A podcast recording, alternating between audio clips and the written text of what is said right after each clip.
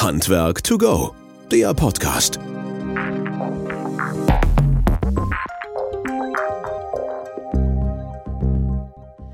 Als einer der führenden Hersteller von Mess- und Inspektionstechnik wissen wir bei Wöhler, wie wichtig Nachhaltigkeit für unsere Kunden und uns selbst ist. Deshalb haben wir uns entschieden, gemeinsam mit unseren Kunden und Partnern an einer nachhaltigen Zukunft zu arbeiten.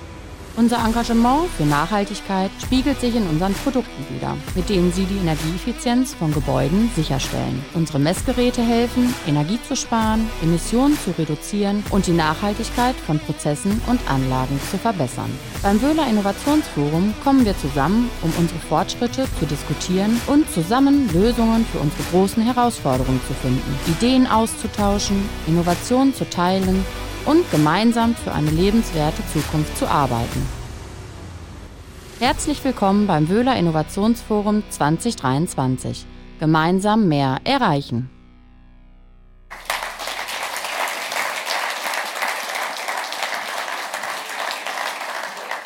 Einen wunderschönen guten Morgen und ein herzliches Willkommen hier in Nürnberg. Wir freuen uns sehr, euch hier wieder zu sehen. Total klasse, es fühlt sich so ein bisschen an wie Klassenfahrt oder wie ein Wohnzimmer mittlerweile halt. Es ist einfach schön, in so viele freundliche Gesichter zu gucken und dass so viele mit uns jeweils unterwegs sind und quasi als Schlachtenbummler zusammen sind. Ein herzliches Willkommen euch Powerpartnerinnen und Powerpartner. Ein herzliches Willkommen unseren Startern. Das ist unsere Nachwuchsschmiede quasi, also die jungen Gesellen und dann hin bis zur Meisterprüfung. Die haben wir auch ein bisschen platziert. Vielleicht könnt ihr einfach mal aufzeigen, müssen so 20, 25 mittlerweile hier im Saal sein. Ne? Jawohl, hallo. Wir sind mittlerweile über 6000 Powerpartner und über 1000 Starter bei uns im Programm. Zeigt zumindest, dass das wohl ganz gut läuft und wir damit auf einem ganz guten Weg sind. Ein herzliches Willkommen auch der Presse und mit der Hoffnung über eine gute und wohlwollende Berichterstattung. Ein herzliches Willkommen auch unseren Ausstellern, die draußen die Ausstellung bereichern. Bitte besucht auch natürlich zahlreich die Ausstellung. Das habt ihr heute Morgen schon gemacht. Den ganzen Tag über heute und natürlich auch morgen gibt es noch die Möglichkeit dazu. Ein herzliches Willkommen auch unseren Social Media Experten und da hoffen wir natürlich auch auf eine wohlwollende Berichterstattung. Den Hashtag und so weiter findet ihr auch jeweils in der Tagungsmappe, dass wir gemeinsam natürlich auch online präsent sind und nach vorne kommen. Und natürlich ein herzliches Willkommen unserem Geschäftsführer Johannes Lüttfering. Schön, dass du auch wieder mit dabei bist halt hier und auch mit uns durch die Gegend reist halt. Ja, wir sind im 14. Jahr Powerpartner. Mittlerweile haben wir zwölf von solchen Events gemacht. Das wächst nach und nach immer mehr. Wir haben Gott sei Dank auch einen Anmeldeschluss gehabt. Halt bei über 200 konnten wir nicht mitnehmen. Es fehlen noch ein paar, die im Zug sind und natürlich auch auf der Autobahn sind. Aber ich glaube, dass wir im Laufe des Tages dann tatsächlich da an die 200 rankommen werden. Von daher vielen, vielen Dank, dass ihr da so zahlreich gekommen seid und auch mit uns unterwegs seid. Innovationsforum, der ein oder andere und die ein oder andere war schon hier, ist natürlich immer, was wollen wir gemeinsam machen? Ne? Wir wollen gemeinsam nach vorne kommen, deswegen auch dieses Motto, wir wollen gemeinsam uns austauschen, wir wollen gemeinsam netzwerken. Nutzt die Gelegenheit, wir haben zahlreiche Expertinnen und Experten halt hier, die mit euch gemeinsam natürlich nach vorne gehen wollen. Auch zur Aus, zum Austausch, Fachthemen sowie aber auch natürlich Themen, die rund um euren Betrieb sind, damit ihr euch da strukturell natürlich auch sehr gut aufstellen könnt und natürlich auch den Betrieb nach vorne bringen könnt. Wir hoffen, dass wir für euch ein angenehmes und schönes Programm zusammengestellt haben in den kommenden zwei Tagen. Ein bisschen Glück, muss man sagen, hatten wir dabei. Ähm, nach dem Forum ist immer vor dem Forum. Und ähm, Christina und ich haben die ehrenwerte Aufgabe, das Ganze so ein bisschen immer vorzubereiten und durchzuorganisieren.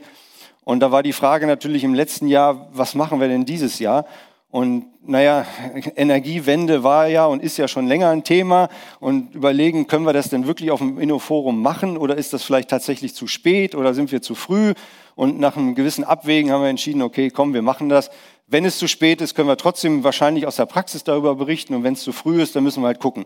Dass wir damit natürlich so aktuell liegen, muss man sagen, haben wir auch ein bisschen Glück gehabt. Vor acht Wochen, ne, ISH, kam der Gesetzentwurf raus und ähm, das Kabinett hat entsprechend zum Gebäudeenergiegesetz halt einen Entwurf fertiggestellt und auch einen Beschluss da gehabt.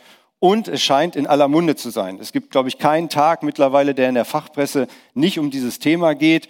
Ähm, und insbesondere die Nicht-Fachwelt diskutiert ja da heftig drüber. Und vielleicht können wir heute gleich in der Podiumsdiskussion mit dem einen oder anderen Experten natürlich ein bisschen Licht ins Dunkel bringen und euch auch da ein paar Infos geben, die, ähm, sagen wir, vielleicht nicht so ganz in der Presse stehen und die da hinkommen. Doch bevor wir jetzt gleich da einsteigen, ist es Natürlich wichtig, dass ihr euch auch so ein bisschen kennenlernt. Keine Sorge, es gibt jetzt keine Vorstellungsrunde, aber wir würden natürlich schon gerne mal so ein bisschen wissen halt letztlich, mit wem haben wir es denn hier so zu tun.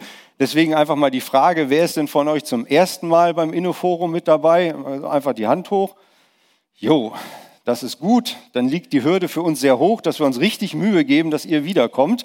Von daher machen wir das sehr, sehr gerne. Und so zum zweiten Mal mit dabei? Vielleicht auch mal so, ja, okay. Und ähm, wer ist denn so schon fünf oder sechs Mal dabei oder noch öfter oder wie auch immer? Okay, das hält sich so langsam die Waage zwischen denen, die das erste Mal da sind und das andere da sind. Herzlichen Dank. Thema Energiewende, um das auch nochmal hier so ein bisschen abzuspielen bzw. wiederzuspiegeln. Ähm, Thema Energiewende, Anreise war für die einen oder anderen natürlich nach Nürnberg auch ein bisschen aufwendig. Daher einfach mal so ein bisschen die Frage, seid ihr mit dem Zug angereist?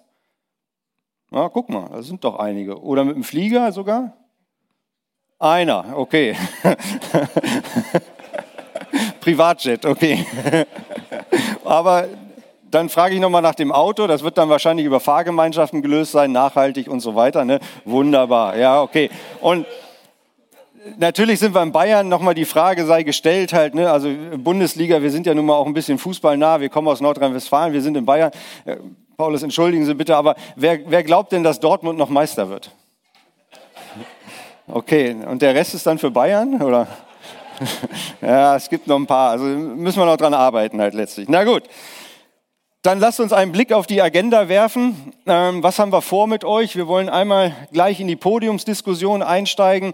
Hierzu sind wir natürlich sehr glücklich und stolz, dass wir hochkarätige Diskutanten gewinnen konnten, die aus erster Hand gleich darüber berichten werden, wie es um das Gebäudeenergiegesetz steht und natürlich auch um deren Umsetzung und auch was dahinter steckt und wie wir in den nächsten Wochen und Monaten wahrscheinlich damit zu tun haben werden. Ich stelle gleich alle einzeln vor, weil wir dann auch einen Block halt auf die Bühne kommen. Wir freuen uns sehr, dass wir so hochkarätige Diskutanten und Referenten mit hier gewinnen konnten. Auf der einen Seite, ich würde einmal einen Block vorstellen und ihr könnt dann einfach zusammen hochkommen oder nacheinander hochkommen, das ist mir relativ egal, also die Plätze sind da. Wir freuen uns sehr. Professor Dr. Bert Oscher, sie sagte schon gerade im Workshop, Bert, vielen Dank, dass du Zeit hast, hier zu sein. Ähm, es ist uns eine Ehre, dich hier haben zu dürfen. Zum zweiten Mal. Du warst auch schon einmal beim Innovationsforum dabei. Er sitzt in, glaube sehr, sehr vielen Gremien drin, halt, die rund um die Heizungstechnik in Deutschland und Europa ähm, sich mit beschäftigen. Ich glaube auch an der einen oder anderen Stelle im Gebäudeenergiegesetz beteiligt gewesen, beziehungsweise zugearbeitet oder wie auch immer, wirst du gleich auch nochmal selber. Das heißt also, ihr bekommt direkt aus der wissenschaftlichen Brille Informationen aus erster Hand und deswegen ein herzliches Willkommen und schön, dass du da bist und noch Zeit hast.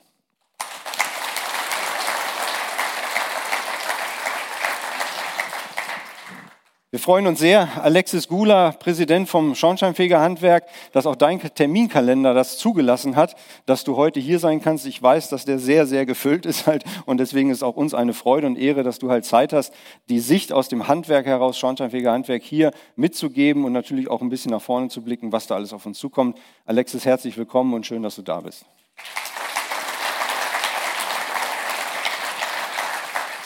Und wo wir beim Handwerk sind, ein herzliches Willkommen dem ZVSAK, Fachverbandsvertreter Claudio Paulus, ein herzliches Willkommen und schön, dass Sie da sind. Es ist Heimspiel für Sie, Nürnberg, ne? es ist gleich um die Ecke, Sie sind von hier und wir freuen uns sehr, dass Sie aus dem Bericht, des, äh, aus der Sicht des SAK-Handwerks natürlich auch die Position einnehmen und uns ein bisschen mitnehmen, was das SAK-Handwerk in den nächsten Jahren und Monaten davor hat. Deswegen ein herzliches Willkommen und schön, dass Sie da sind.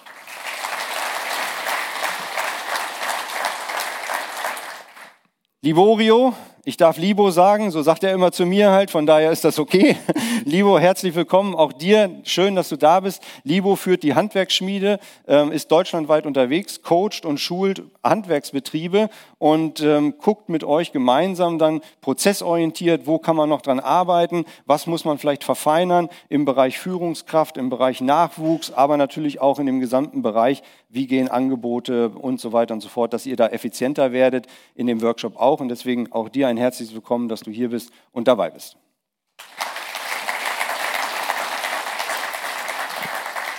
Und zu guter, Letzt, zu guter Letzt ein herzliches Willkommen unserem Geschäftsführer Johannes Lötfering.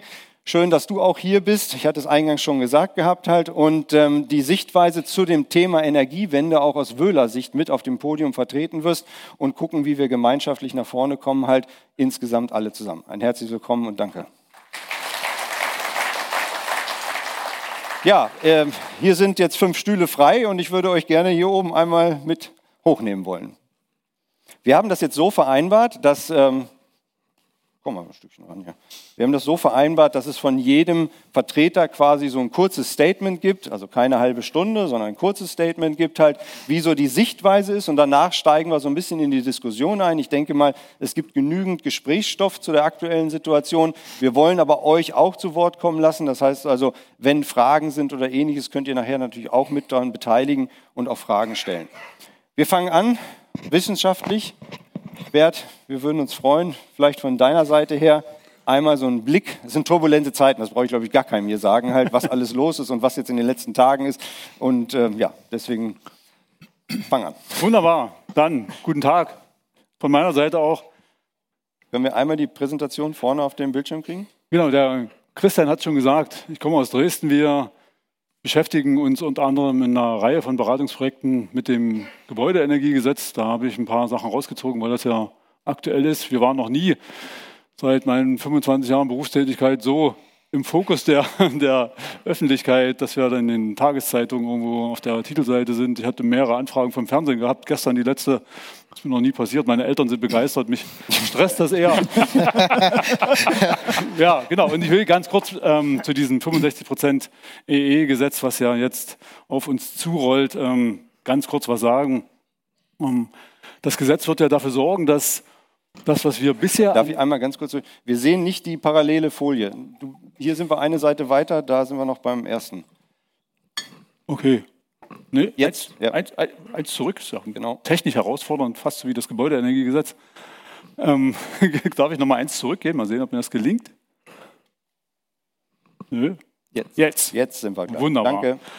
Genau, dieses Gebäudeenergiegesetz, das ist ein Satz im Koalitionsvertrag der aktuellen Bundesregierung, der unser Tätigsein völlig über den Haufen werfen wird. Wir werden alles anders machen, als wir es in der Vergangenheit gemacht haben. Aus meiner Sicht ist das zwingend erforderlich, weil wir sonst nicht ansatzweise in der Lage sein werden, die Klimaschutzziele zu erreichen. Was kommt auf uns zu?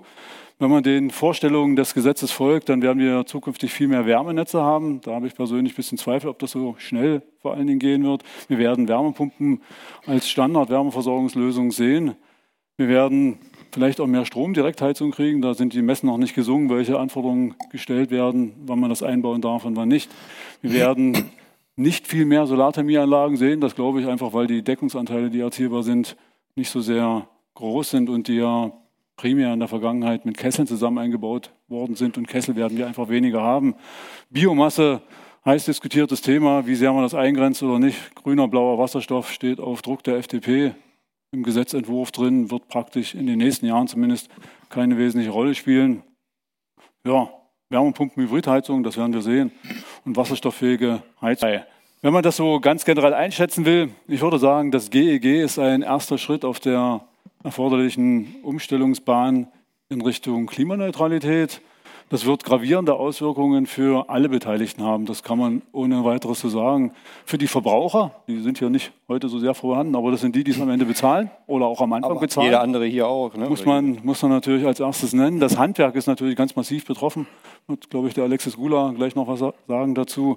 Ähm, auch die Industrie muss sich maßgeblich umstellen, viel Geld in die Hand nehmen und weiß natürlich nicht, ob das, was sie gegenwärtig investieren, in drei oder in fünf oder in sieben Jahren entsprechende ähm, Investment Returns dann wirklich noch bringt oder ob es dann ganz andere Player gibt, die uns überrollen. Die Energieversorger sind maßgeblich betroffen. Ich glaube, dass wir für die, die aktiv mitmachen, unheimlich viele Chancen haben. Immer wenn sich was ändert, sind die Aktiven die, die davon profitieren können. Aber natürlich ist es genauso, dass die, die nicht aktiv sind, auch untergehen werden. Das muss man so nennen.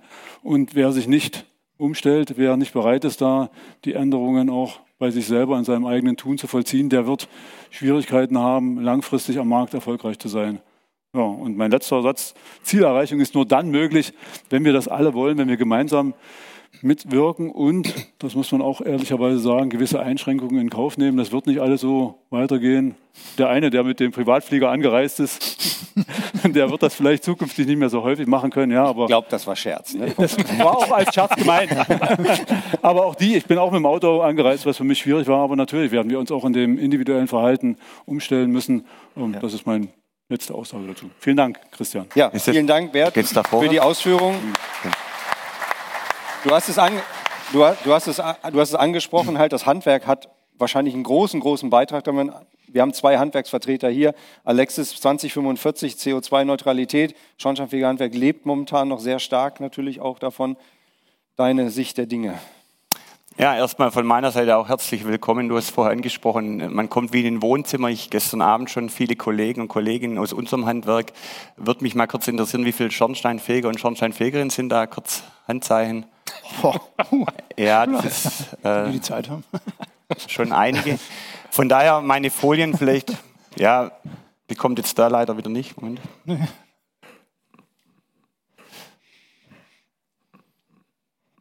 Ach, ist eigentlich auch egal, weil ich kann eigentlich gleich auf die allerletzte Folie gehen. Moment. Nee, ich glaube, du kannst jetzt gar nichts machen. Da, jetzt geht's da los. Wo? Also, ja, wenn, wenn, wir, wenn wir die Folie, das ist die erste, sehen, ich brauche zu den Strukturen äh, nichts sagen in unserem Handwerk. Die sind bekannt, vor allem, weil so viele Kolleginnen und Kollegen da sind. Ich meine, eins ist klar, ähm, das Schornsteinfegerhandwerk steht wahrscheinlich vor einem der größten Transformationsprozesse, die es je erlebt hat. Bert, du hast es angesprochen. Äh, das ist vollkommen richtig. Und ich möchte auch hier eins vorwegnehmen. Auch das Schornsteinfegerhandwerk muss und wird die Wärmepumpe positiv begleiten. Das darf außer Frage stehen. Wenn wir nicht als Verlierer von der ganzen Geschichte herausgehen wollen, müssen wir hier unser positives Signal senden und auch dies begleiten. Aber wir setzen uns nach wie vor natürlich dafür ein, dass die Wärmepumpe oder die Technologien nur dann zum Einsatz kommen, wenn sie effizient betrieben werden. Und ich denke, das ist eine ganz wichtige Botschaft, weil diese ganze Sache macht nur dann Sinn, wenn sie für den Kunden bezahlbar ist, wenn sie sozialverträglich ist und wenn sie letztendlich effizient betrieben wird. Und ich denke, das ist eine ganz wichtige Botschaft. Was unsere Kolleginnen und Kollegen wahrnehmen momentan, das geht mir selber, ich darf ja auch noch Gott sei Dank einen Betrieb führen, einen Bezirk verwalten, die Verunsicherung der Kunden ist enorm groß, das muss man einfach sagen. Und für uns stellt sich momentan die große Herausforderung in der Sicht, dass wir sagen, selbst diejenigen, wo eigentlich die Kunden an die Hand nehmen müssen, es geht Ihnen genauso mit Ihren Kollegen wahrscheinlich, ähm, wir haben momentan auch noch keinen roten Faden, wie es genau aussehen soll. Und das ist ein Problem, da erhoffen wir uns in drei Wochen, sage ich mal, ein einheitliches Bild, wenn das GEG dann verabschiedet wird. Und wir müssen einfach dafür werben, dass auch zum Beispiel im Neubau immer noch die Biomasse Berücksichtigung findet und einfach systemoffene Lösungen auch, äh, sage ich mal, äh, zum Zuge kommen. Ja. Wir haben 200.000 Kundenkontakte pro Tag. Wir sind am Zahn der Zeit. Jeder, jeder Haushalt ist praktisch unser Kunde.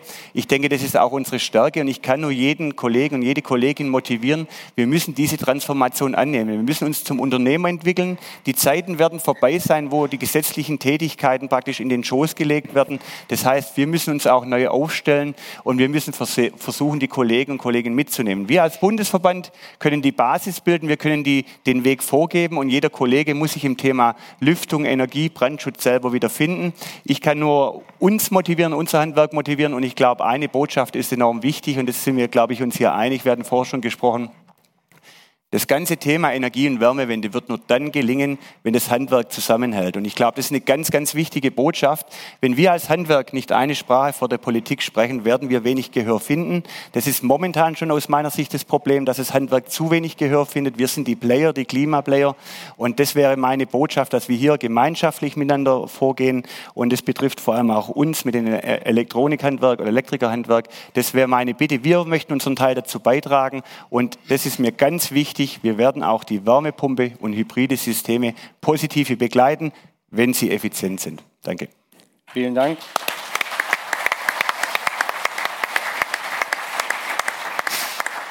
Ich habe gerade den Hinweis bekommen, es dauert immer ein bisschen, bis die Präsentation dann Habe ich auch gemacht. Halt. Also die Synchronisation, wir arbeiten daran, dass das funktioniert halt.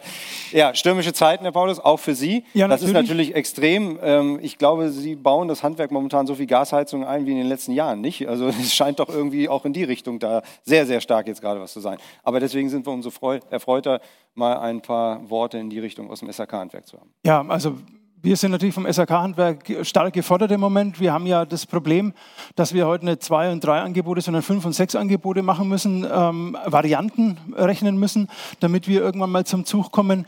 Die Problematik ist auch letzten Endes, ähm, dass wir ähm, durch die politischen Rahmenbedingungen im Moment äh, in einer ganz schwierigen Situation sind.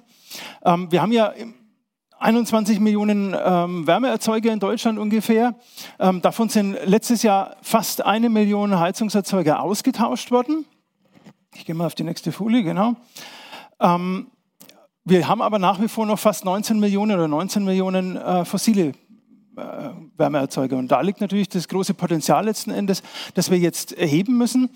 Ähm, wir sind im Gebäudesektor schon gar nicht so schlecht, 40 Prozent seit 1990 laut Umweltbundesamt. Das ist äh, besser wie manch anderer Sektor, gar keine Frage, aber es reicht nicht. Und wir müssen uns jetzt einfach mal be bewegen und müssen einfach mal das Tempo erhöhen. Und das können wir grundsätzlich. Wie gesagt, wir haben 2022 980.000 Wärmeerzeuger ausgebaut und äh, gewechselt. Und davon zumindest schon mal 236.000 Wärmepumpen, was das Handwerk so geleistet hat. Also wir sind auf dem Weg, das in die richtige Richtung zu lenken und wir haben auch die Kapazitäten dazu. Ähm, ja, was haben wir im Moment? Die Probleme, die wir uns natürlich, äh, die vor uns liegen, ist der ganze Fachkräftemangel. Die Babyboomer, die ganze Generation, die jetzt um die 60 sind, die gehen die nächsten Jahre mit viel, viel Know-how in die, in die wohlverdiente Rente, Gott sei Dank. Aber wir brauchen dafür natürlich adäquaten Ersatz. Den müssen wir uns, den müssen wir uns ziehen. Das heißt, ausbilden, ausbilden, ausbilden, aber auch Quereinsteigern die Möglichkeit geben, ähm, äh, die Ausbildung vernünftig durchzuziehen, damit sie dem Handwerk und dem SAK-Handwerk insbesondere auch zur Verfügung stehen. Da sehen wir natürlich, Ausbilden ist die eine Sache, aber fast 25 bis 30 Prozent Abbrecherquote bei den Auszubildenden im ersten Layer ist natürlich auch eine enorme Zahl. Das heißt, da müssen wir die Qualität der Lehrlinge wieder etwas heben. Ähm, Migration ist ein Teil der Lösung, aber natürlich nicht der allheilbringende Weg, das ist auch klar.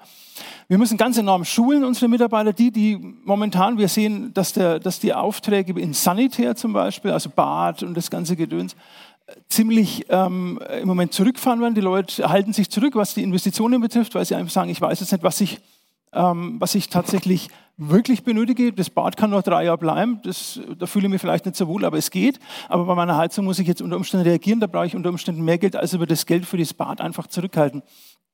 Deswegen sind wir im Moment dran, ganz viel unserer Sanitärmonteure auch auf Wärmepumpe, auf Heizungstechnik umzuschulen und weiterzubilden, vor allen Dingen, um diese ganzen ähm, äh, Möglichkeiten auszuschöpfen, damit wir einfach auch äh, in Zukunft genügend Mitarbeiter haben.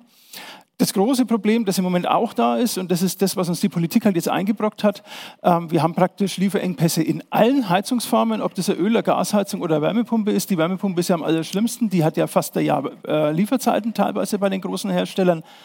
Ähm, und da haben wir natürlich ein enormes Problem. Und gerade wenn jetzt die Leute auch die Panik äh, kriegen, sagen, ich will unbedingt noch eine Gas- oder Ölheizung heuer noch haben, weil nächstes Jahr ich will diese Dreifach-Investitionssumme einfach nicht äh, stemmen dann können wir ihm heute gar nicht mehr genau versprechen, ob wir das noch realisieren können, weil wir die Lieferfähigkeit einfach gar nicht sicherstellen können. Mhm. Deswegen haben wir natürlich auch eine klare Forderung, nicht nur an die Politik, aber insbesondere natürlich, wir brauchen einfach eine bessere Unterstützung für die duale Ausbildung. Die ist die letzten 30 Jahre eigentlich völlig eingeschlafen gewesen. Ähm, inzwischen kommt ein bisschen was davon, aber eigentlich auch noch zu wenig. Dieser nur heilbringende akademische Ausbildungsweg ist einfach hat in die Sackgasse geführt letzten Endes, gerade was das Handwerk betrifft. Ähm, wir brauchen aber auch keine Pseudofachkräfte. Ich brauche keine Wärmepumpenfachleute, die in zwölf Wochen irgendwie äh, geschult werden, weil die einfach die Ausbildung ähm, würden die völlig ad absurdum führen, wenn ich heute ähm, dreieinhalb Jahre lerne, damit ich endlich mal Sanitär- und Heizungstechnik installieren kann und da kommt jemand, der nach zwölf Wochen fertig ist. Und das soll dann auch noch ähm, gefördert werden zu einem großen Betrag. Also ich habe die ersten Entwürfe dafür gesehen, das, äh, da stellen Sie bei mir die Nackenhaare auf, das funktioniert einfach nicht. Und wir brauchen natürlich eine verlässliche Größe aus, der, aus Seiten der Politik, dass wir, ähm, dass, wenn der Umstieg, den wir gerne begleiten, den wir auch in, so schnell wie es geht begleiten, aber dass der zumindest in vernünftigen Schritten ähm, vonstatten geht, dass eben solche Panikreaktionen, wie sie im Moment da sind, einfach abgemildert werden. Das ist für uns ganz wichtig. Und gut, am Rande wäre eine steuerliche Absetzbarkeit von energetischen Maßnahmen natürlich auch ganz schön, aber da stößt man einfach auf taube Ohren, weil das einfach nicht, ja, ist halt einfach sozialpolitisch einfach nicht machbar. Aber man aber, muss ja auch noch Forderungen haben. Aber wir müssen, genau, ja. wir müssen ja noch ein paar ja. Forderungen haben. Also wir würden uns da über solche, die Wünsche, die wir an die Politik haben, würden wir uns nicht freuen, wenn da ein oder andere dabei wäre, der auch tatsächlich ähm, in Erfüllung geht. Prima. Herzlichen Dank erstmal dafür für das Statement. Wir kommen. Wir wir, steig, wir, steigen ja gleich ein bisschen tiefer ein, halt letztlich auch noch ein bisschen, um die Sicht des Handwerks da einzunehmen, beziehungsweise auch da reinzukommen. Libo, Wir freuen uns natürlich, du hast jetzt mit der Energiewende, Wärmewende nicht so viel zu tun. Nein. Das muss auch jedem klar sein, ist dir insbesondere klar. Ja. Aber was man versteht, ist, dass das Handwerk vor allen Dingen in einem Transformationsprozess ist. Ja. Und ich glaube, das ist dein Thema halt. Wie kann man Handwerksbetriebe auch in diesem Transformationsprozess begleiten? Also sprich, nicht in diese Panik verfallen und wie kann man Strukturen schaffen? Ja. Deswegen von deiner Seite vielleicht mal ein Statement in der Richtung, was man auch für die Betriebe dafür macht. Die Energiewende ist natürlich auch bei unseren Partnerbetrieben ein großes, großes Thema. Und ähm, die Handwerksschmiede steht für ein starkes Handwerk. Ja? Und du hast das eben so schön gesagt, ähm, wir müssen netzwerken, wir müssen, das Handwerk muss zusammenrücken.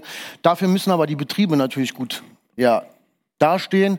Der Geschäftsführer muss Zeit haben, auch um Netzwerk aufzubauen, Zeit haben, Strukturen zu schaffen, Zeit haben, auch in die Digitalisierung zu gehen, in die Sichtbarkeit zu kommen, damit wir vor allem auch die Jugend reinziehen, ja, weil wir haben natürlich einen Fachkräftemangel und die Jugend möchte halt nicht mehr ins Handwerk. Aber warum? Das ist geschuldet dem Handwerker an sich selber, ja, weil wir die letzten 20 bis 30 Jahre einfach gepennt haben, nicht mit der Digitalisierung mitgegangen sind, nicht mit den Social Media Sachen mitgegangen sind. Und das hat die Handwerksschmiede sich zur Aufgabe gemacht, die Geschäftsführer so frei zu machen aus ihrem Tagesgeschäft, sodass wir uns auch mit solchen Dingen beschäftigen können, dass wir die Jugend halt wieder reinziehen. Und das ist unsere große Mission, einfach die Jugend wieder ins Handwerk zu ziehen, sodass der Geschäftsführer auch sich mit solchen Dingen beschäftigen kann. Weil ich habe selber einen Handwerksbetrieb, also das ist jetzt nicht irgendwie, was wir zeigen, Jugend forscht, sondern ich war selber noch vor drei, vier Jahren äh, komplett in meinem Handwerksbetrieb gefangen und war der Alleskönner und kein Mitarbeiter konnte mir irgendwie helfen, äh, bis ich dann erkannt habe, dass wir Mitarbeiter brauchen und dass wir Mitarbeiter nur gewinnen können, indem wir unseren Betrieb oder uns selber gut vermarkten und uns gut darstellen. Ja, Danke, Libo. gerne. Dann, dann, darf ich gleich zu einem Geschäftsführer weiterleiten. Und Ja. er scheint es geschafft zu haben, dass er hier ist, halt Ja. quasi und der Rücken freigehalten wird. Johannes, ein paar Worte natürlich aus Wöhler Sicht zu dem Bereich Energiewende und wie können wir es begleiten und wie ist unsere Sicht darauf? Ja, vielleicht erstmal von, von meiner Seite auch, Alexis, äh, kann ich dir nur zustimmen. Also ganz herzliches Willkommen auch vom Geschäftsführer, den du jetzt schon so oft erwähnt hast. auch an euch alle. Also ich, äh, ich kann nur sagen, ich freue mich total. Wir sind schon lange sozusagen ausverkauft. Das Thema haben wir richtig getroffen anscheinend. Äh, herzlichen Dank, dass ihr alle hier seid, hier bei unserem Innovationsforum. Ihr seid alle Innovatoren, so würde ich das mal ausdrücken. Und genau die, das habe ich jetzt auch aus der Runde entnommen, genau die werden wir in Zukunft brauchen, denn wir müssen ja Innovationen nach vorne bringen, damit wir das genau mit der Energiewende schaffen. Also herzlichen Dank, dass ihr alle da seid. Ich freue mich total. Ja.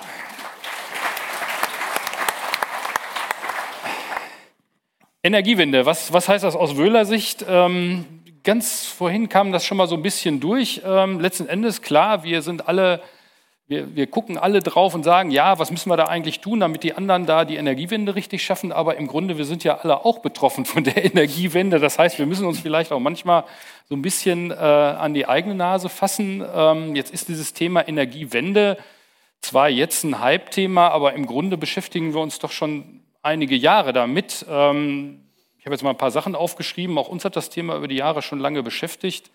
Ähm, weil wir eben die entsprechende Prüftechnik bauen, wollen wir natürlich auch selber so ein bisschen gucken, was machen wir da eigentlich selber so. Ähm, wir kümmern uns ums Gebäude natürlich auch bei uns selber. Wir versuchen seit 2007 da vernünftig dazustehen, haben damals schon über Flächenheizung nachgedacht, über Außenbeschattung, denn es ist ja nicht nur ein Heizthema, gerade für so kompakte Gebäude, es ist ja auch ein Thema, ich brauche Energie zum Kühlen, auch die muss ja irgendwo herkommen und die sollte nicht zu viel sein. Also haben wir uns mit Lüftung beschäftigt, Lüftung mit adiabatischer Kühlung. Ähm, wir versuchen auch im laufenden Betrieb, ich glaube, das Thema ist jetzt nicht nur, ich baue eine andere Anlage ein und dann ist alles gut und dann, dann überstehe ich die nächsten äh, 10, 15, 20 Jahre, sondern das ist ja ein Thema, was mich laufend auch beschäftigen muss. Ich glaube, das ist auch ganz wichtig, dass wir uns so vom Mindsetting her eben immer mehr dran gewöhnen. Deswegen finde ich diesen Impuls, den wir jetzt gekriegt haben, auch gut im Grunde. Wir müssen uns damit beschäftigen, wie wollen wir in Zukunft mit Energie umgehen. Wir selber, vielleicht ist das auch für den einen oder anderen, hier ein interessantes Thema, folgender dem Konzept Öko-Profit. Das ist ein Konzept, was aus Österreich stammt, was einen sozusagen in kleinen Dingen immer wieder dazu anleitet, zu gucken, wie kann ich eigentlich noch besser mit Energie, aber auch mit Nachhaltigkeitsthemen umgehen und letzten Endes vielleicht sogar für die Firma, für das Unternehmen was Gutes erreichen. ne? Also vielleicht auch in der Beratung gar nicht schlecht. Und natürlich, was uns jetzt äh, ganz neu beschäftigt, äh, da geht es ein bisschen über diese energetische Geschichte hinaus. Äh, wir müssen natürlich auch auf unsere Produkte gucken. Wie kriegen wir das eigentlich in Zukunft hin, dass die nachhaltiger werden? Momentan kaufen wir das Material ein. Ich glaube, dass unsere Produkte relativ langlebig sind. Das war uns schon immer ein Herzensanliegen, das so zu bauen und auch einen vernünftigen Service und so zu machen. Aber müssen wir ganz ehrlich zugeben, wir haben noch nicht so richtig auf die Materialien geguckt, die wir da so einsetzen. Also bis auf die gesetzlichen Anforderungen natürlich gucken wir da, aber man muss da, glaube ich, auch an der Stelle ein Stück weiter gucken. Also das Thema geht für uns zumindest aus Wöhler Sicht weiter als jetzt diese reine Geschichte mit der energetischen Umstellung von Heizungsanlagen. Und ähm, wenn wir jetzt mal ein bisschen auf dieses Gebäude halt eingehen, ich halte das, wie gerade schon gesagt, den Impuls für wichtig. Ich halte das auch für eine Riesenchance. Das, das äh, kam ja jetzt auch schon mehrfach hier raus. Eine Riesenchance jetzt für die, die es wahrnehmen wollen, in Zukunft auch äh, durchaus erfolgreich damit äh, nach vorne zu kommen mit dem Thema Energiewende. Äh, momentan ist der Fokus total auf Elektro. Ne? Wir haben jetzt schon viel gehört über Wärmepumpen, die da eingebaut werden. Momentan werden viele Gasheizungen eingebaut, weil man vielleicht Wärmepumpen in bestimmten Gebäuden auch gar nicht so gut nutzen kann. Ich glaube persönlich, dass uns dieses Thema äh, der Wärmepumpe ähm, noch dann anschließend führen wird auf das Thema Gebäude. Denn letzten Endes, klar, die Wärmepumpe kann ich jetzt reinbauen, aber wenn ich nicht mehr mache, ist die Nutzenergie, die ich brauche fürs Gebäude, am Ende genau die gleiche. Zwar habe ich primärenergetisch vielleicht einen Vorteil, den habe ich im Übrigen auch, wenn ich jetzt von einer ganz uralten Gasheizung auf eine Brennwerttherme zum Beispiel umrüste, wenn ich wirklich auch auf der Nutzerseite was machen will, dann muss ich auch über das Gebäude nachdenken. Ich glaube, das wird sich automatisch ergeben und im zweiten Schritt auch ergeben, dass mehr über Energieeffizienz des Gebäudes nachgedacht wird, über Fassade nachgedacht wird, über Themen wie Dämmung nachgedacht wird. Wenn ich Dämmung mache, kommt automatisch dieses Thema Dichtheit mit rein, insbesondere im Dachbereich, weil wenn ich darauf nicht achte, dann habe ich nachher Bauschäden und solche Dinge. Das heißt, es hängt ganz eng zusammen und wenn ich dann dicht gemacht habe, das Gebäude, kommt automatisch rein die Lüftung. Das heißt, das Thema ist viel größer als das, was momentan in Sachen Umstellung der Heizung diskutiert wird. Bei Neubauten ist das alles ganz selbstverständlich, was wir da machen. Der, der, Punkt wird der Bestand sein, das war jetzt ja auch schon in der Runde ganz klar. Das ist eine Riesenaufgabe, deswegen auch eine Riesenchance. Hier haben wir mal reingeschrieben, 2700 Sanierungen pro Tag sind notwendig. Das schaffen wir momentan gar nicht. und da müssen wir die Leute auch gut mitnehmen, gut beraten. Das heißt, dieses ganze Thema Wissen ist ganz wichtig. Ähm, wir selber müssen uns Wissen überhaupt erstmal verschaffen und ich glaube, da müssen wir es auch nach außen bringen, was das eigentlich bedeutet. In vielen Fällen kann man ja auch andere Maßnahmen ergreifen, als jetzt nur eine Heizungsanlage zu tauschen, was viele finanziell vielleicht auch gar nicht stemmen können. Ich kann ja die Heizungsanlage auch optimieren, ich kann im Gebäude was machen. Das heißt, man muss das Ganze breiter denken. Ich glaube, als Wöhler können wir da einiges tun. Einerseits natürlich mit unserer Prüftechnik dafür sorgen, dass die, dass die Anlagen optimierter betrieben werden möglicherweise, aber auch wenn denn am Gebäude was gemacht wird, dass das auch vernünftig durchgeführt wird. Und ein ganz wichtiges Thema, auch wir verschaffen uns Wissen, wir versuchen es weiterzugeben. Letzten Endes ist das mit dem Innovationsforum ja hier genau das, was wir tun wollen. Hier sitzen Leute, ihr seid alle Innovatoren. Hoffentlich kommen hier ein paar tolle Innovationen zusammen, denn wenn man miteinander redet, kommen Ideen hoch, die man dann im Anschluss umsetzen kann. Deswegen, ich bin da froher Hoffnung. Ich denke, wir können da gemeinsam einiges erreichen. Wir müssen so anpacken. Das ist eine Chance. So ein Umbruch hat immer viele Chancen. Ich glaube, das bietet viel. Sehr schön. Vielen Dank, Johannes, für dein Statement.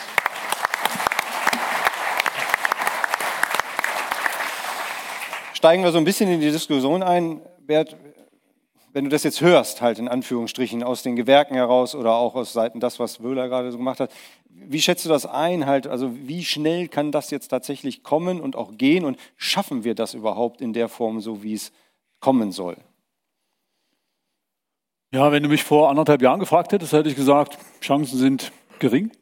Aber wir haben ja durch den Krieg in der Ukraine, der mit ganz vielen negativen Auswirkungen verbunden ist, ein Turbo gekriegt für die Energiewende, den man sich vorher hat nicht erträumen können. Ne? Und wir haben also aus meiner Sicht wesentlich getrieben durch die Gaspreisexplosion und den, auch die Sorge da, dass das Gas nicht verfügbar ist, ja eine Geschwindigkeitserhöhung beim Einbau von Wärmepumpen gesehen, die vorher unvorstellbar war. Ne? Ich glaube 56 Prozent mehr Wärmepumpen im letzten Jahr eingebaut als in dem Jahr davor. Ähm, das erste Quartal dieses Jahr sagt der Bundesverband Wärmepumpe genau die gleiche Entwicklung, nicht genau die gleiche Entwicklung, noch mehr der Aufwuchs. Ähm, das Thema Verfügbarkeit von Wärmepumpen, was hier angesprochen worden ist, ist wirklich eine Frage von Monaten. Also das sagen alle Hersteller, dass das nicht mehr lange dauert, dann gibt es die Wärmepumpen, ich hoffe vielleicht sogar im Überfluss und die Preise sinken vielleicht wieder ein bisschen, das werden wir sehen, ob die Optimisten sich da durchsetzen. Aber dass Claudio die, Paulus zweifelt daran. ja, ich sage, wir werden sehen. Aber dass wir ein Jahr auf eine Wärmepumpe warten müssen, das haben wir in einem Jahr mit Sicherheit nicht mehr. Das ist extrem unwahrscheinlich. vor einem Jahr gedacht, dass Fissmann verkauft wird. ne? Genau. Also Ja, also es ändert sich ganz viel, ganz schnell. Also ich glaube, dass die Chancen viel besser sind als ähm, in der Vergangenheit. Man muss natürlich ehrlicherweise auch sagen, wenn man so ein kleines bisschen zurückguckt, wir hatten ja schon mal 2006 bis 2008 einen enormen Anstieg bei Öl- und Gaspreisen. Enorm. Damals gingen auch die Wärmepumpenabsätze nach oben und die gingen dann auch ganz schnell wieder nach unten. So, und ich würde mal sagen, man muss kein Prophet sein, um zu sagen, dass die Gaspreise auch wieder nach unten gehen können. Sind wenn ja. das sind schon, nicht beim Endkunden, aber auf dem Großhandelsniveau natürlich schon lange wieder runter. Und da muss man sehen, ob wir diesen, diesen Schub, den wir jetzt haben, ähm, langfristig konservieren können, sodass wir diese Transformation auch wirklich kriegen. Und ich, es hängt natürlich auch an den politischen Rahmenbedingungen. War auch vom Kollegen genannt worden. Wir wollen stabile und langfristige Rahmenbedingungen, sage ich auch. Und jedem, jedes Mal, wenn wir das schreiben, steht das drin. Und wenn Sie mich fragen, ob ich das glaube, glaube ich natürlich nicht. Ich weiß, dass wir alle vier Jahre neue Wahlen haben. Ähm, Da ist ein halbes Jahr nach den Wahlen wird sich sortiert. Dann wird zwei Jahre gearbeitet und dann wird über die, den Wahlkampf nachgedacht. Und dass sozusagen nach den Wahlen das Gleiche passiert wie vorher. Die gleiche Ausrüstung, das, äh, Ausrichtung. Tut mir leid daran. Das ist unser System nicht geeignet, das herzugeben. Finde ich auch in Ordnung. Ich lebe gerne in einer Demokratie. Ne? Also, ich glaube, wir haben Chancen. Entschuldigung, ich habe ganz, ganz lange geredet. Ich wollte, ich wollte eigentlich dich fragen, einen Tag im Leben von Robert Habeck, was du dann ändern würdest. Ah, den möchte ich nicht haben, den Tag, sage ich mal. Muss ich ganz ehrlich sagen. Ich glaube, dass der so unter Stress steht. Nee, das wäre wär mir zu anstrengend. Sag Okay, aber du begleitest es wissenschaftlich halt, dass das. Genau, und das ist ausreichend anstrengend. Danke dir. Alexis, ähm, das Schornsteinfegerhandwerk steht, glaube ich, wirklich in einem Transformationsprozess. Da gibt es ja nicht nur die Änderungen jetzt im Gebäudeenergiegesetz, sondern nachgelagert natürlich auch Kühe und alles Mögliche halt. Wie kriegt ihr das hin, dass du auch die Betriebe mitnimmst? Ich meine, ein Teil sitzt ja hier halt, aber du tingelst ja, oder ihr tingelt ja alle bundesweit Land auf, Land ab halt, um auch alle mitzunehmen. Das ist ja auch ein riesen Kommunikationsprozess in dem Falle. Ja, mit Sicherheit. Also das, ich habe es vorhin angesprochen, größter Transformationsprozess, den, glaube ich, unser Handwerk erlebt hat. Also auch bei uns nicht nur Heizung, sondern Schornsteinfegerhandwerk insbesondere. Ich meine, äh, wir versuchen natürlich das immer zu predigen, dass sich die Betriebe zu Unternehmen entwickeln müssen. Die Tätigkeiten werden im gesetzlichen Bereich abnehmen. Wir müssen freie Tätigkeiten akquirieren. Aber natürlich ist es ein Prozess und momentan leben wir die Betriebe in so einer Blase, sage ich immer. Das heißt, äh, es wurde gesagt, wir haben jetzt Stand heute so viel Ölkessel dieses Jahr schon eingebaut, wie letztes Jahr insgesamt verkauft wurden. Das heißt, die Kollegen haben Abnahmetätigkeiten, sie haben Messtätigkeiten, es werden Kaminöfen aufgrund der BIMSCH ausgetauscht, Heizkamine. Die Arbeit ist ohne Ende da, teilweise für Kollegen schon zu viel, aber das ist halt eine Momentaufnahme. Das heißt, die Einschläge werden sukzessive größer werden, dass Öl- und Gasheizungen ausgetauscht werden. Und das ist genau die Gefahr daran. Momentan verstehen viele Kolleginnen und Kollegen noch nicht, dass das Ziel 2045 gesetzt ist. Und diese 65 Prozent sind auch gesetzt.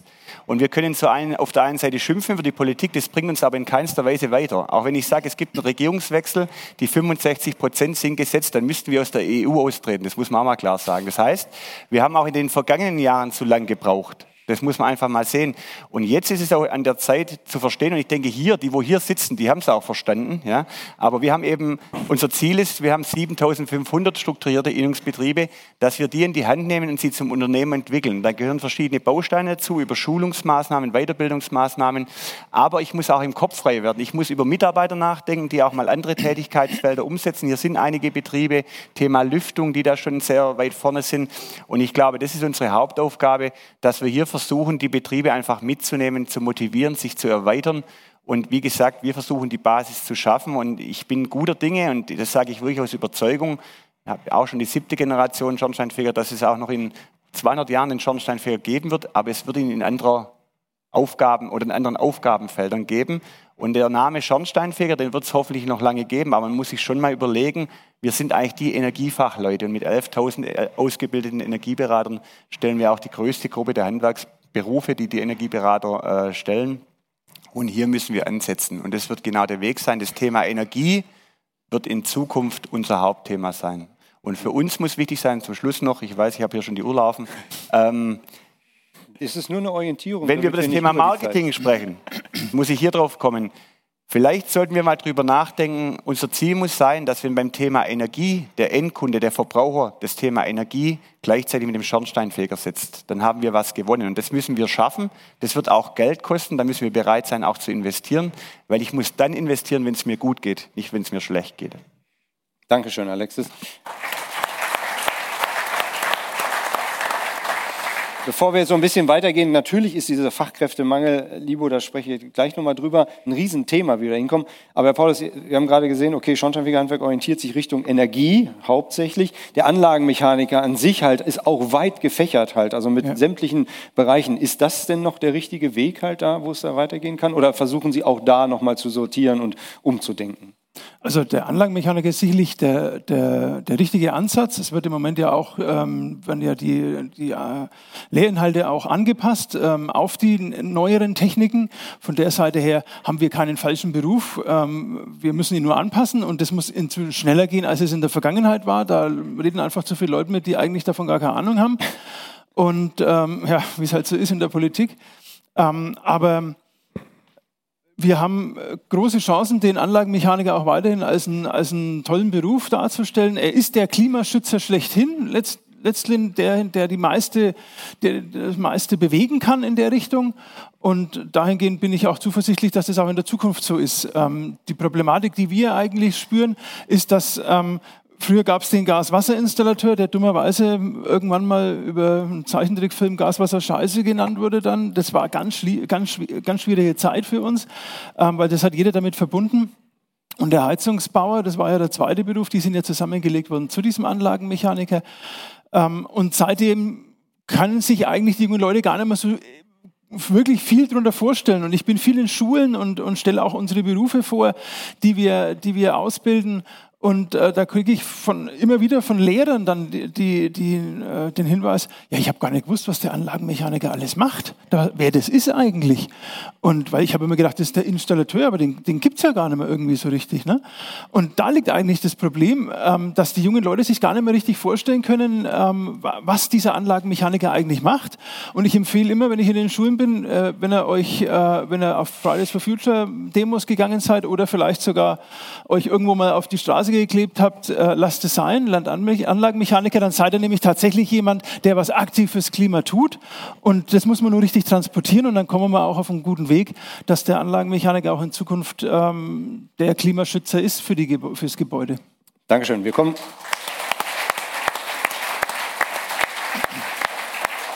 Kommen gleich in der zweiten Runde mal so ein bisschen darum, wie ihr das umsetzen wollt, natürlich auch in den Betrieben, weil das ja auch sehr, sehr spannend ist. Libo, jetzt hast du schon ganz viel gehört, halt letztlich, ne, wir brauchen Fachkräfte, wir brauchen junge Leute, wie kriegen wir die denn überhaupt ins Handwerk von der Schule halt sozusagen aufgefangen? Ich glaube, das ist genau dein Thema und war die Steilvorlage für beide halt, ne? oder ich für alle würde drei. gerne ähm, einmal auf das Thema Marketing gehen. Ähm, und zwar, wenn du das beste Produkt hast oder auch gute Sachen machst, aber kein Mensch das mitbekommt, dann wirst du auch nichts verkaufen. Ja, und das ist der große Punkt. Der Handwerker oder wir Handwerker beschäftigen uns gar nicht damit, denn wir hängen die ganze Zeit in diesem Tagesgeschäft und wir und die meisten Menschen wissen gar nicht tatsächlich, okay, was ist ein Anlagenmechaniker? Was macht der Schornsteinfeger tatsächlich? Und wir haben drei, vier Partnerbetriebe bei uns auch Schornsteinfeger drin. Und wenn die bei uns dann reinkommen, sagen sie, ja, also klar, ich mache das und ich mache auch jenes, aber keiner weiß es. Dann Schornsteinfeger ist natürlich ein alter Beruf und unter Schornsteinfeger stellt man sich natürlich denjenigen vor mit dem Hut, der dann oben äh, den Schornstein kehrt. Aber mit Thema Lüftung, der Verbraucher, der weiß das gar nicht. Und genau das müssen wir nach außen kommunizieren. Genau das muss der Verbraucher wissen. Und da gibt es natürlich gewisse Strategien, wie man den Kunden auch dort anspricht. Und genau das muss halt auch gemacht werden, ja. Jetzt ist es ja so, du hast ja in der Handwerksschmiede auch SAK-Unternehmen beziehungsweise Anlagen. Ähm, dafür hast du ja am Anfang gesagt, muss man auch Zeit haben. Ne? Also Richtig. Paulus, der sagt das, ich bin selber im Betrieb, Alexis, du bist auch selber im Betrieb halt. Äh, Das ist ja ein Riesenthema. Wie schaffe ich das denn halt?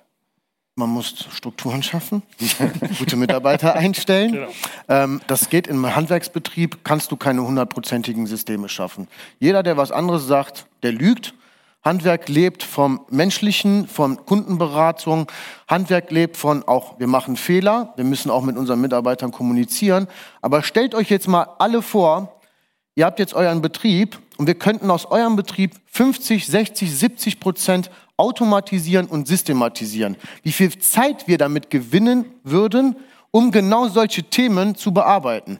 Ja, und wenn wir Zeit haben, das sehe ich ja jetzt am, ich sitze ja jetzt hier, meine Unternehmen laufen beide weiter und ich habe Zeit, Netzzuwerken, ich habe Zeit, mich mit Menschen unter, zu unterhalten und halt auch Sachen voranzubringen.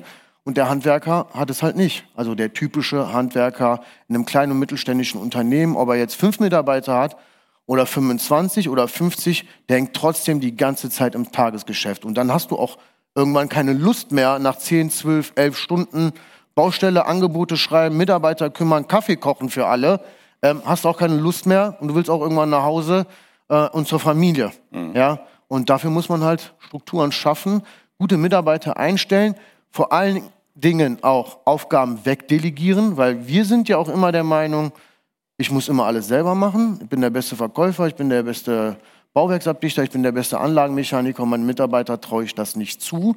Ja, aber Mitarbeiter haben auch Ziele und Visionen und die müssen wir halt auch stärken und denen das auch vorgeben. Ja. Und ähm, das ist halt ein ganzheitliches Konzept, wie man sowas macht und deswegen dauert das auch ein bisschen länger als äh, nur einen Monat. Wir werden gleich in der zweiten Runde zu der Kommunikation kommen. Ich glaube, ja. das ist ganz spannend für die Handwerksbetriebe, genau das nämlich auch mitzunehmen halt. Ich glaube, dass auch der, die Verbände da sehr, sehr stark umdenken müssen halt, um in diesen Weg zu gehen. Johannes, du hast ja den Finger so ein bisschen in die Wunde gelegt halt, zu sagen, okay, Heizungsanlage ist die eine Sache und natürlich sollen alle nach Wärmepumpe schreien momentan, aber es geht ja darüber hinaus noch, es wird was angestoßen. Wie schaffen wir, also auch hier alle vielleicht hier Anwesenden, wirklich mehr den Fokus auf das Gebäude insgesamt zu legen? Natürlich ist es schön und Bert wird das wahrscheinlich auch sagen, man kann das rechnen, dass das sehr, sehr viel bringt halt nur die Wärmepumpe oder die Heizungsanlage auszutauschen, aber im Endeffekt das Gebäude hat ja noch viel, viel mehr Verluste halt letztlich und müssen gerade in der Sanierung daran kommen. Wie schaffen ja. wir das halt? Wie können wir schaffen? Also einerseits natürlich durch, durch Marketingmaßnahmen, ja. ganz klar, durch Kommunikation, das war ja schon gerade das, das Stichwort, äh, wenn wir uns alle jetzt auf die Fahne schreiben, Energie, ne? Alexis, du hast, du hast gesagt, äh, wir sind dafür zuständig und wir treiben das nach vorne. Ich glaube, das wird sich letzten Endes durch diese ja, schon sehr massive Änderung, die da jetzt gefordert wird, irgendwann äh, auch gar nicht in allzu ferner Zukunft ganz automatisch ergeben müssen, denn einfach nur, hatte ich vorhin schon gesagt, die Anlage jetzt austauschen, wird in vielen Fällen gar nicht funktionieren. Das heißt, ich muss auch automatisch über das Gebäude nachdenken und dann komme ich eben auf die Themen, die da dran, die da dran hängen, dass ich an der Fassade was mache. Und wenn ich das alles tue, auch alles dicht mache, dann kommt wieder Anlagentechnik ins Spiel, nämlich äh, irgendwann dann natürlich auch das Thema Lüftung wird wichtig. Wenn das Gebäude dicht ist, muss ich Lüft, über Lüftung nachdenken. Ich muss auch deshalb über Lüftung nachdenken, wenn ich energetisch das ernst nehme. Äh, weil ja sonst kriege ich die Lüftungswärmeverluste irgendwie auch nicht sinnvoll in den Griff. Also ich kann sie auch nicht dicht machen und gar keine Luft mehr reinlassen, geht auch nicht. Das heißt, diese Themen werden ja sicherlich dann auch geschult. Ne, bieten auch viele Chancen in den Betrieben. Das heißt, das wird sich automatisch entwickeln. Ich glaube, dass in der nächsten Stufe, wenn dann wieder das GEG dann irgendwann neu darüber nachgedacht wird, dann wird da auch noch mal was kommen. Das, das wird sich entsprechend ergeben. Aber und das finde ich ja total klasse hier in der Kombi, wie, wie, wie das hier jetzt so auch äh, kommuniziert wurde gerade. Ne? Wir, wir, wir haben das Thema Energie sozusagen auf der Stirn stehen.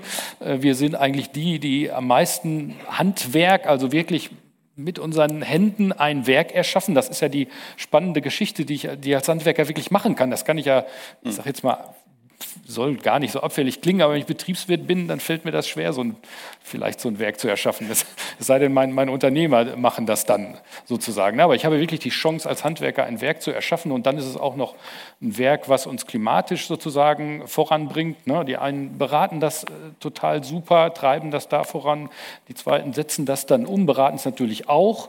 Und im Nachfolgegeschäft sozusagen, wenn das Gebäude dann weiter vorbereitet wird, bleibt auch in der Zukunft noch Arbeit übrig, im zweiten Schritt sozusagen. Das ist doch eine herrliche Zukunft. Wenn wir das noch vernünftig kommuniziert kriegen, dann, indem wir zumindest mal die Unternehmensleiter auch so ein bisschen mehr in Richtung Marketing schulen, dass sie das auch gut nach außen vertreten können, darüber dann ja auch die Nachwuchskräfte im Grunde automatisch finden, wenn ich was attraktiv darstelle, was ich mache.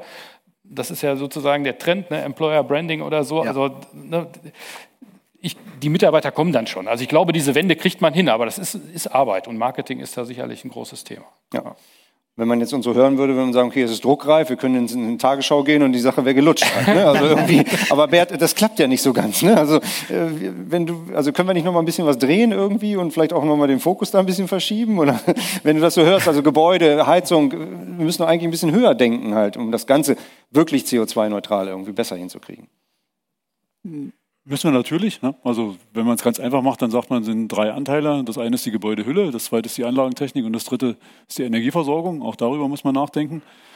Ja, aber es ist nicht so leicht. Ach. In allen Bereichen. Also auch die, die Gebäudeleute, die, die Dämmstoffindustrie oder die Freunde des Dämmens, die haben natürlich erhebliche Widerstände. Wir haben ja das Gebäudeenergiegesetz vor der 65-Prozent-Novelle jetzt nochmal äh, novelliert gehabt. Anfang des Jahres ist eine Verschärfung im Neubau in Kraft getreten. Und da ist das, was ähm, die Gutachter, sag ich mal so, vorgeschlagen hatten und auch der, der Regierungsvorschlag war, nämlich dass man auch die Anforderungen an die Gebäudehülle nur im Neubau ein bisschen verschärft. Das ist durchgefallen, weil bei der Anhörung im Bundestagsausschuss dazu, die es gegeben hat, waren ziemlich viele ziemlich heftig dagegen und am Ende ähm, haben wir es nicht mal geschafft, die nicht so sehr ambitionierten Anforderungen, die an neue Gebäude bezüglich der Gebäudehülle bestehen, irgendwie zu verschärfen. Und das Niveau, was wir da haben, ist das, was 2009 in das Referenzgebäude geschrieben ist. Das war 2009 Stand der Technik und das ist jetzt immer noch die Anforderung. Das ist irre. Und wenn ich jetzt sage, ähm, ich will an Bestandsgebäude rangehen und die verpflichten, da den baulichen Wärmeschutz, die Luftdichtheit zu verbessern, eine Lüftungsanlage einzubauen, dann vermute ich mal, dass die Widerstände noch viel größer werden als das, was wir mit den 65 Prozent EE bei den Heizungen gesehen haben. Deswegen, da bin ich mir ganz sicher, hat die Bundesregierung wenig, wenig Lust, aktuell das in ein eingesetztes Paket zu packen. Die freuen sich, wenn sie die 65 Prozent bei den Heizungsanlagen durchkriegen. Und ähm, das Thema Gebäudewärmedämmung schieben sie auf die nächste Novelle des Gebäudeenergiegesetzes. Und da ist die Hoffnung, kann ich gleich sagen, dass das uns die EU abnimmt. Ne? Wenn die EU nämlich eine eine sogenannte MAPS-Anforderung, Mindest Energy Performance Standards, ähm, ins, in die nächste EPBD reinschreibt, dann kann die Bundesregierung sagen, müssen wir einfach machen. Ist uns ja vorgegeben, ist gar nicht so schlimm, hat uns die EU aufgebürdet, wir schreiben, wir setzen nur um. Und darauf ähm, setzen, glaube ich, ein bisschen die aktuellen Politiker. Aber ich glaube, dass das ein schwieriges Thema wird. Und jetzt das Letzte, was ich sage, ähm, die Sanierungsrate im baulichen Bereich liegt bei uns seit Jahrzehnten im Bereich von 0,8 bis 1 Prozent der Gebäude pro Jahr. 0,8 bis 1 Prozent. Mhm. Seit Ewigkeiten versucht sich die Deutsche Energieagentur oder Geschäftsführer, ja, na, na, übermorgen. Na. Vorsicht, Vorsicht, Glatteis. Geht, ja, ja.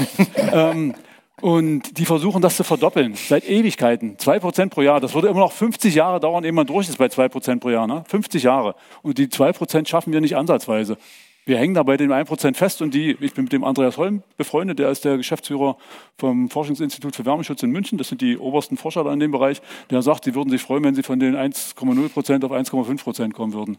Also da ist viel Arbeit und auch viel Geld. Also wir müssen da noch ganz viel Anstrengungen treiben. Jetzt gab es schon zwei Wortmeldungen oder Zeichen. Alexis war schneller, die Entschuldigung halt, aber äh, dann ging sofort die Hand hoch. Halt. Ja, nee, ich möchte da nur kurz ansetzen. Also letztendlich ist es, finde ich, schon ein großes Problem. Wenn ich fünf Jahre zurückdenke, war immer der Ansatz, ich packe erst die Gebäudehülle an, dann wird der Heizwärmebedarf geringer, ich isoliere mein Haus, ich habe dadurch weniger Energiekosten und am Schluss kommt der Wärmeerzeuger. Das war aus meiner Sicht ein guter Ansatz. Das Problem ist aus meiner Sicht, ich kenne die Probleme auch, aber dann muss ich auch in der Förderlandschaft dementsprechend re reagieren. Jetzt wurde die Gebäudehülle, sage ich mal, zurückgestutzt, ja, äh, um prozentual nach hinten. Und ich finde, jetzt gehen wir den Weg, dass wir sagen, die Wärmepumpe um jeden Preis, ja, weil der Strom wird irgendwann mal so günstig sein, dass es keine Rolle mehr spielt, wie effizient sie läuft.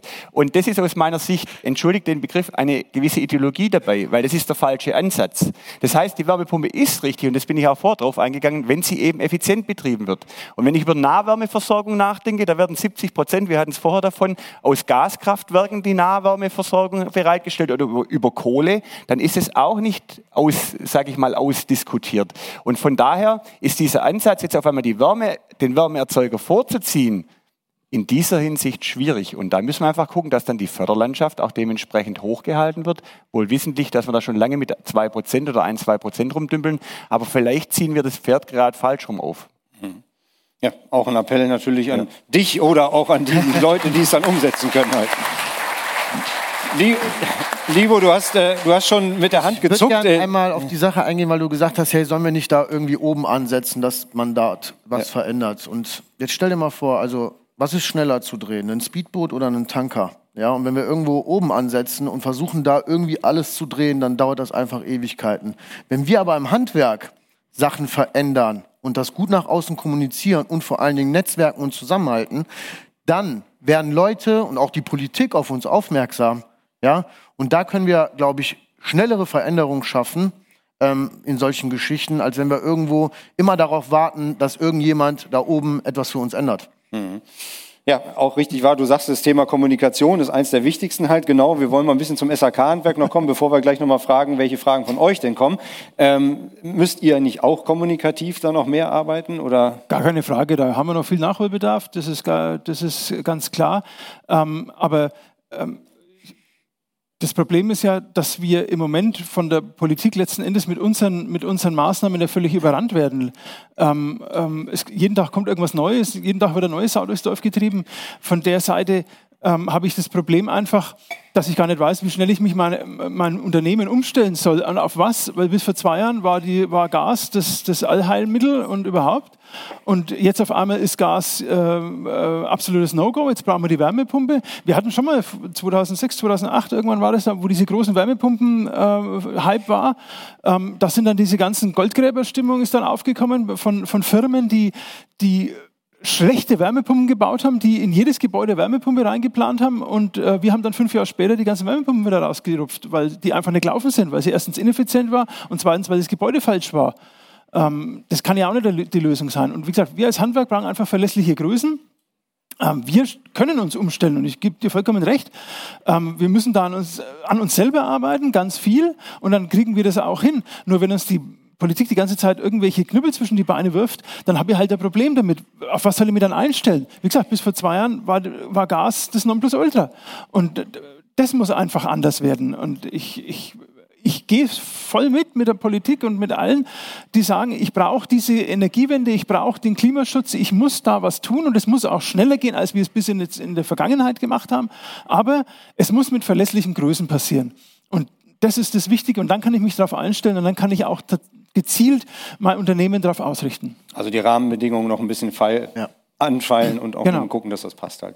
Okay, wir haben jetzt einmal so die Runde, die grobe Richtung, glaube ich, ist jedem klar. Jetzt mal die Frage an euch halt. Habt ihr eine Frage an einen oder an mehrere von den Diskutanten? Wir könnten einfach mal aufzeigen und wenn ihr was wissen möchtet, dann würden alle bereitstehen. Nicht alle auf einmal, es reicht auch, wenn es einer macht. Ich habe es nicht gesehen. Ach, der Udo möchte fragen. Jawohl. Ein bisschen dicht dran halten, sonst hört man dich nicht. Man sieht man mich aber nicht. Aber das macht nichts. Ähm, erstmal die Diskussionsrunde. Okay, fehlt mir noch ein Thema drin. Wir reden über Politik, wir reden über Handwerk, wir reden über Chancen für die Schornsteinfeger, für die Firmen.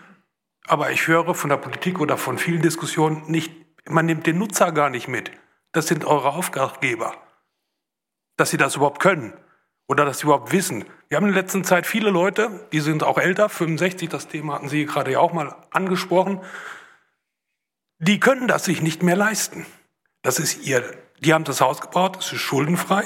Jetzt kriegen sie diesen Druck, die haben Panik, die fangen an, uns im Büro auch mal teilweise ein bisschen zu weinen, weil sie nicht wissen, was sie tun sollen. Das, die, das ist teilweise sogar so weit, dass sie ihre Altersversorgung aufgeben müssen wenn das so umgesetzt wird. Also dann sollte man den Nutzer mal mitnehmen und nicht immer nur von oben, das muss gemacht werden, das wird gezwungen, denn das sind unsere Auftraggeber. Hm. Das fehlt mir so ein bisschen ja. in der öffentlichen Diskussion, jetzt nicht nur jetzt nicht ja. bei Ihnen, aber das fehlt mir so. Ja, man liest ja in der Zeitung ganz viel im Moment, hm. aber der Nutzer, der wird gar nicht mitgenommen. Ich glaube, danke Udo für die Frage. Ich glaube, das äh, trifft natürlich aufs offene Herz halt letztlich, weil äh, ihr könnt es nur umsetzen halt. Ne? Ihr wart ja noch nicht mal mit also beim Schreiben beteiligt. Ne? Also wenn ich kurz einhaken darf, das ist ein ganz, ganz großes Thema. Ich habe es vorher in der Ansprache gesagt, sozialverträgliche Lösungen.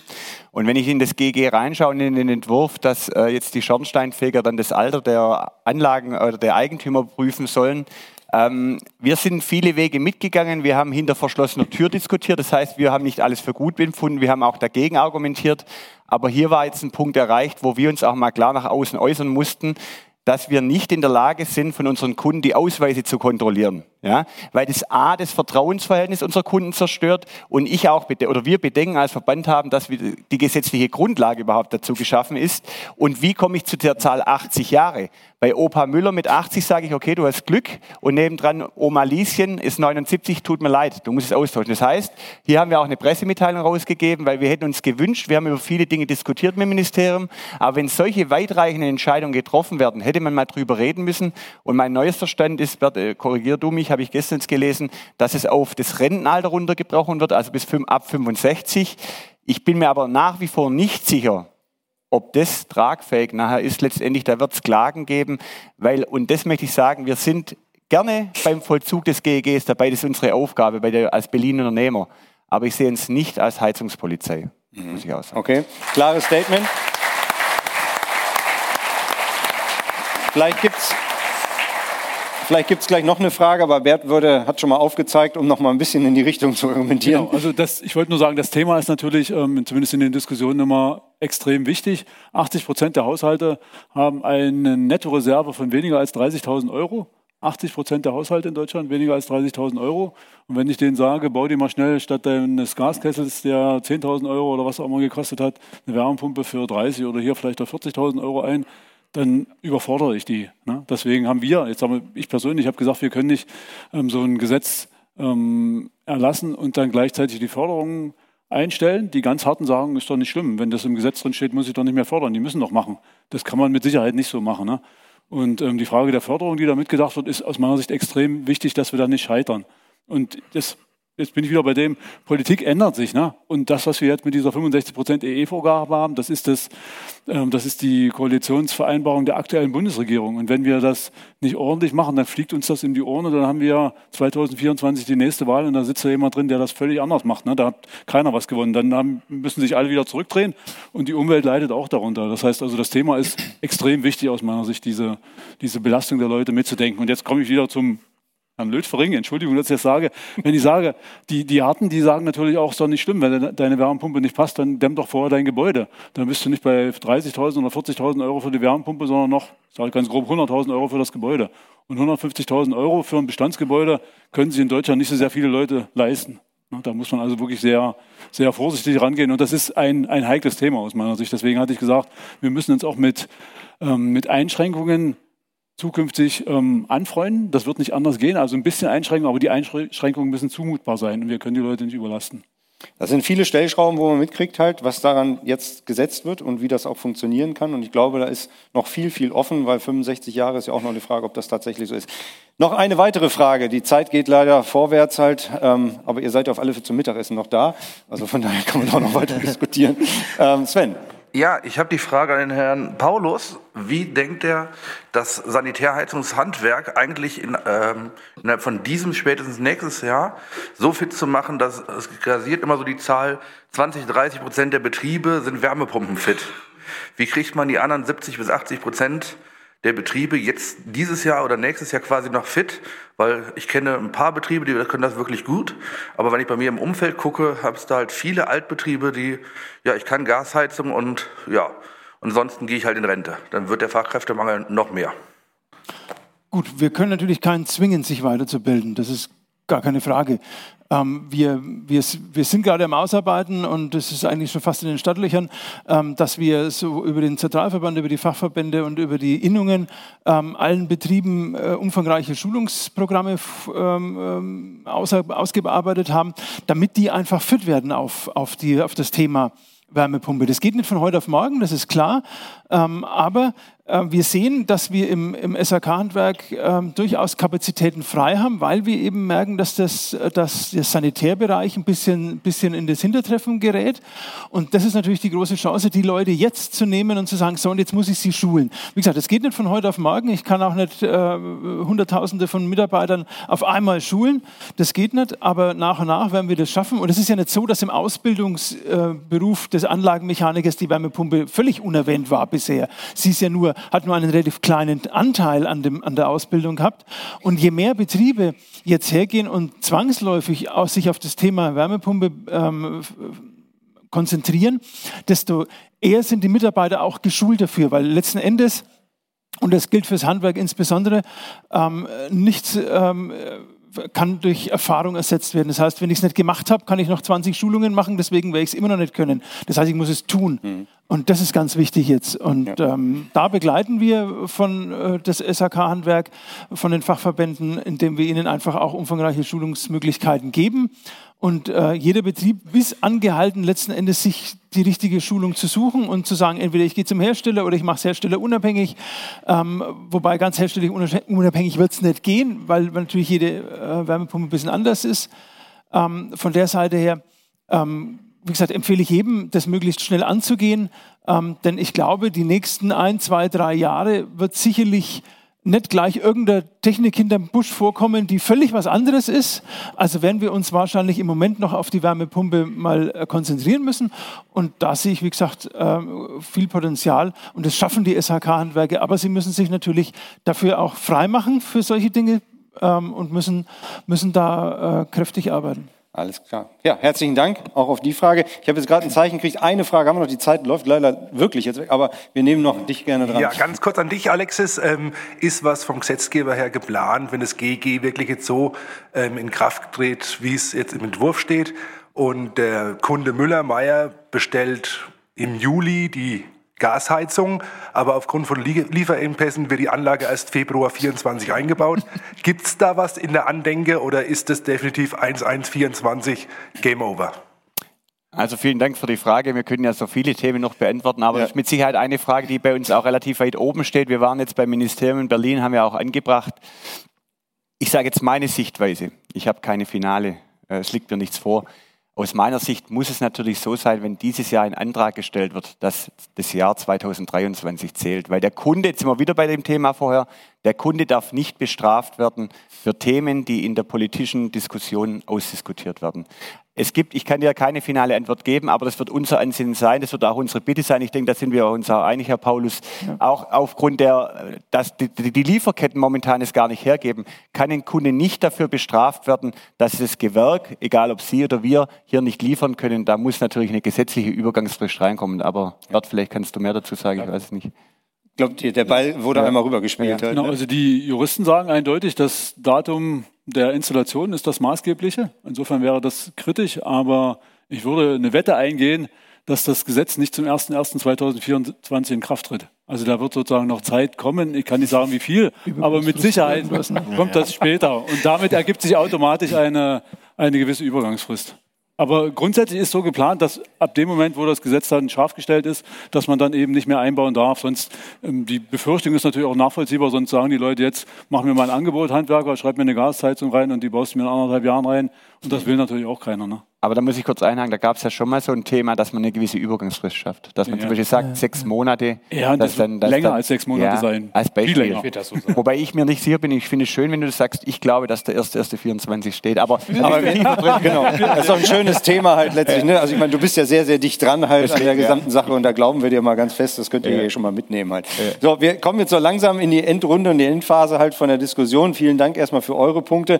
Ähm, ich würde ganz gerne nochmal so von jedem Einzelnen zu den jeweiligen einzelnen Gewerken oder auch zu Wissenschaft in Anführungsstrichen ein paar Wünsche von euch hören. Also Johannes, ähm, in dem Falle, was würdest du denn auf der einen Seite dem Handwerk gerne beiden in Anführungsstrichen mitgeben, aber natürlich auch gerne als Wunsch so Richtung äh, Wissenschaft beziehungsweise dem, wo man Gesetzgebung mit aufschreibt? Ja, auf jeden Fall jetzt äh, würde ich mitgeben, ich glaube, das ist aber schon passiert, den Ball jetzt aufzunehmen und das voranzutreiben, weil ich halte das nach wie vor für eine große Chance, die wir haben. Wir diskutieren das zwar sehr hitzig und natürlich wird es auch jede Menge Probleme geben und natürlich ist das eine Riesennummer auch finanzieller Art, ne, gebe ich vollkommen recht, äh, wenn wir da auch noch ein bisschen breiter denken. Ich denke, dass die Politik da aufgerufen ist, ähm, entsprechend auch soziale Programme da ähm, aufzubauen und zwar massiv aufzubauen, weil es kann uns nichts Schlimmeres passieren, als dass irgendjemand aus, also sagen wir mal von dem einen oder anderen Flügel dieses Thema ganz schnell aufgreift und wir viele soziale Unruhen kriegen, wenn wir das nicht vernünftig lösen. Ich habe da Hoffnung, dass das, dass das gemacht wird, dass das also massiv auch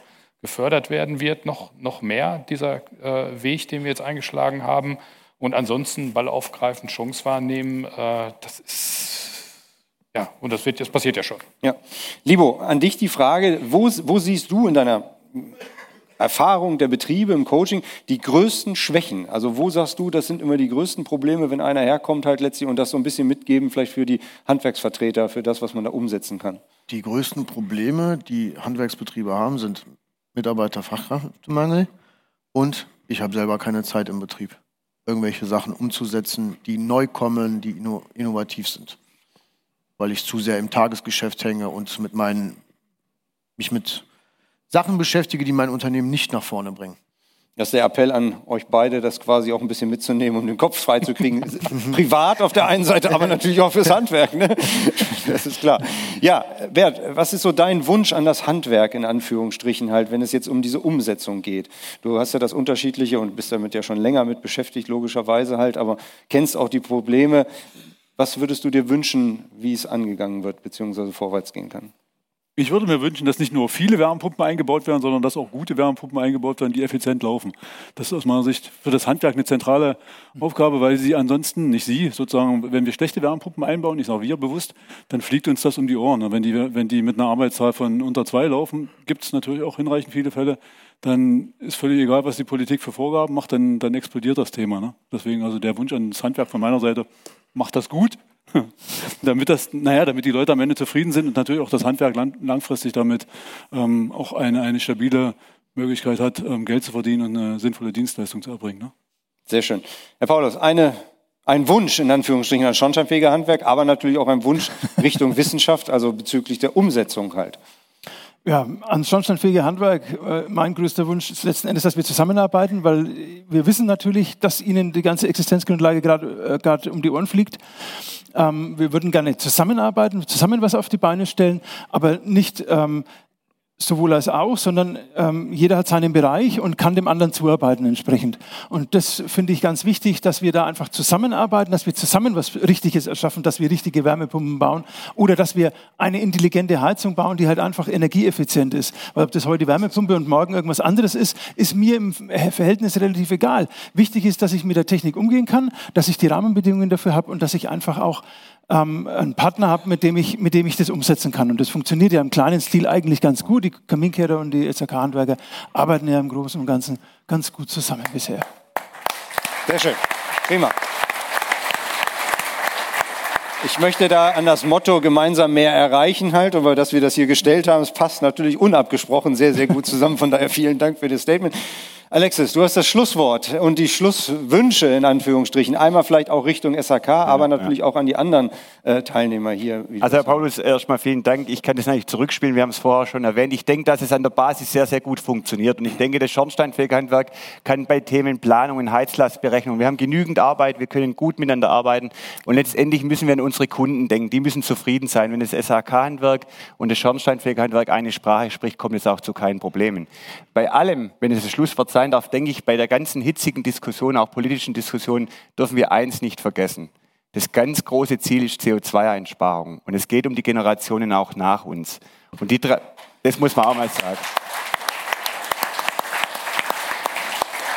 Und wenn ich hier die 3Ds beachte, die De also die 3D-Regelung, Dekarbonisierung, der demografische Wandel und die Digitalisierung, denke ich, unser Ziel muss sein, genügend Fachkräfte auszubilden, damit wir das überhaupt schaffen können.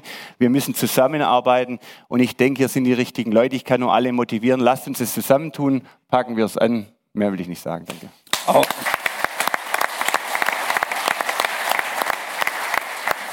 Ich, ich sage nur, das Stichwort gemeinsam mehr erreichen halt passt natürlich wunderbar.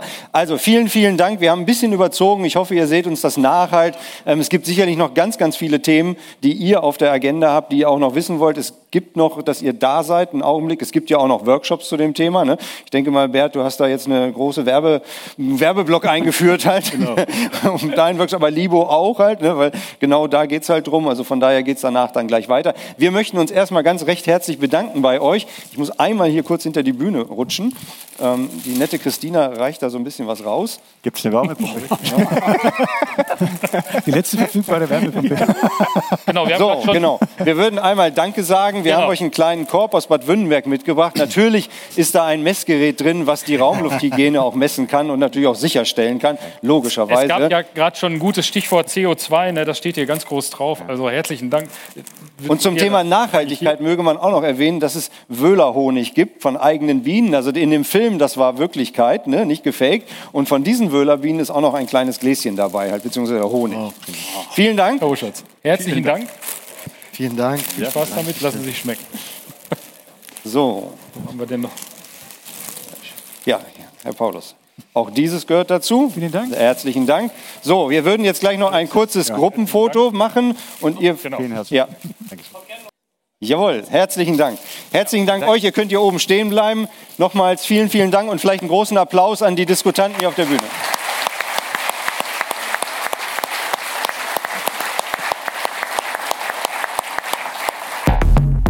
Handwerk to go, der Podcast.